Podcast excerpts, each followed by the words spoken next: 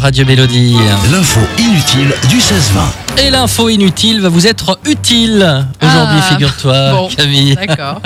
Je vais vous donner deux gestes que l'on pense écolo, mais qui finalement ne le sont pas tant que ça. Ah. Ouais, acheter par exemple une liseuse numérique pour éviter d'acheter des livres et de consommer du papier. Bah, C'est finalement pas très écolo. Ah oui, puisque entre la fabrication et, et tout ça et tout ça, la production d'électricité et tout ça, ouais, j'imagine. Ouais, c'est vrai qu'elles sont peut-être pratiques et tendances, mais au niveau de l'empreinte carbone et de l'empreinte environnementale, elles sont bien moins efficaces qu'un bon vieux livre. Une liseuse, c'est un appareil électronique constitué de centaines de composants, de dizaines de métaux parfois rares, de plastique, de verre, etc. L'extraction et la fabrication de ces composants polluent beaucoup, beaucoup plus que de faire un livre finalement. Oui, et puis en plus, un livre, ça s'emprunte. Ouais, exactement. Ça s'achète pas forcément. Ah, ce qu'on ne fait pas avec une liseuse. On, on emprunte un peu moins la liseuse, que le livre. Utiliser euh, les astuces de grand-mère pour nettoyer, ce n'est parfois pas plus écolo ni même efficace.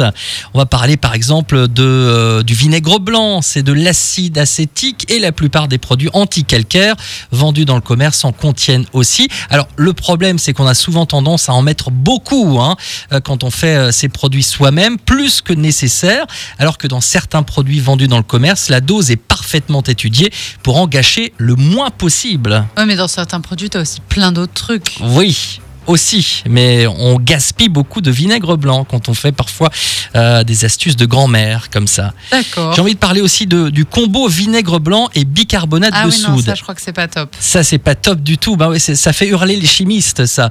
En fait, le vinaigre, c'est un acide. Le bicarbonate de soude, c'est ce qu'on appelle une base, l'inverse euh, d'un acide. Et quand on les mélange, une réaction acido-basique se produit. Les acides sont neutralisés par les bases.